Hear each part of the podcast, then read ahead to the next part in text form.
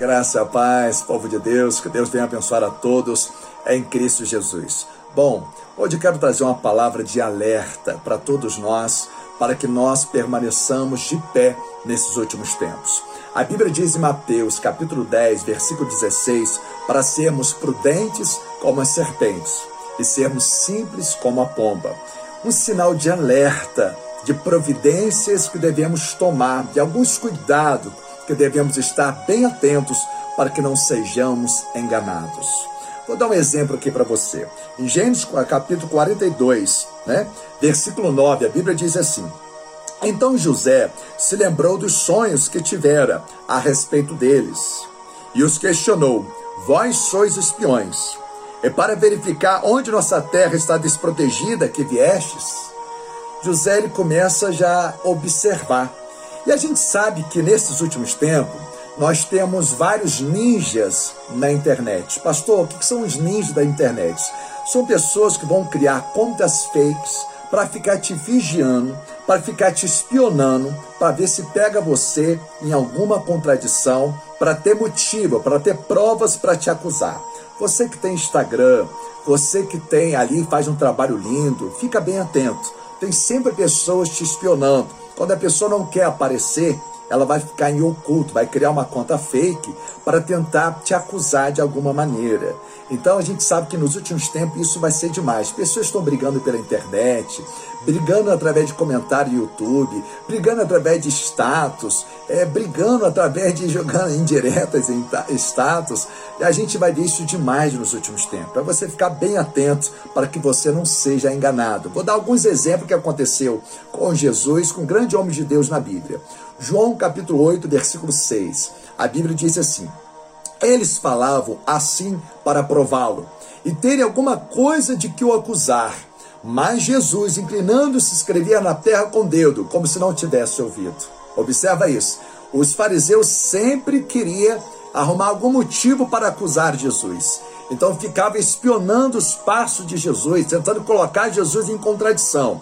Salmo 55, versículo 6, a Bíblia diz: Eles iniciam as hostilidades, espiam-me, vigiando meus passos. Então, fica atento você que tem alguma rede social, tem nem todos estão com boa intenção. Tem muitas pessoas sim, estão tá com o coração puro, mas fica atento que nós estamos em tempos tenebrosos. Tem muitas pessoas com o coração destilando ódio. Então você que me ouve, que tem um bom coração, é para você ter prudência nos últimos tempos. Daniel capítulo 6, versículo 5. Então eles concluíram e murmuraram entre si: Nunca encontraremos algum motivo forte o suficiente para denunciarmos esse Daniel, a menos que seja algo relacionado ao seu Deus. Então, naquele tempo também de Daniel, ficavam espiões procurando algum motivo para acusar Daniel. Então, ele ficava às espreitas. Então, quando você observar nas suas redes sociais algumas contas fakes e tudo, você redobra o seu cuidado, tá bom, pessoal? Esse é um cuidado que você deve ter, porque a Bíblia ela denuncia isso. A Bíblia mostra uma conduta de prudência, porque quem trabalha oculto não é não é o, o não é Deus, ou seja, nem oculto no sentido de ficar vigiando as pessoas que não coloca a sua identidade. Então você tem que tomar muito cuidado, você que me ouve para que você saiba o que você fala, o que você declara. Que a vida, através de uma vírgula que você fala, as pessoas podem criar uma redação ou pegar um texto fora de contexto para tentar te acusar de alguma maneira.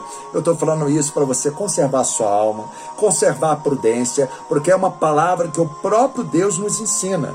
Eu tenho observado muito isso, muitas pessoas espionando umas às outras, arrumando motivo para acusar umas às outras, muitas pessoas destilando ódios. Então você que tem um coração puro, que tem observado isso, você pode observar que as pessoas estão usando status de Instagram, status, sabe, de WhatsApp, para poder trabalhar indireta, confusão, conflitos, ou quando não quer se aparecer, inventa uma conta para poder ficar observando umas às outras, para ter algum motivo, para ter algumas provas contra a pessoa. É muita maldade, muita maldade.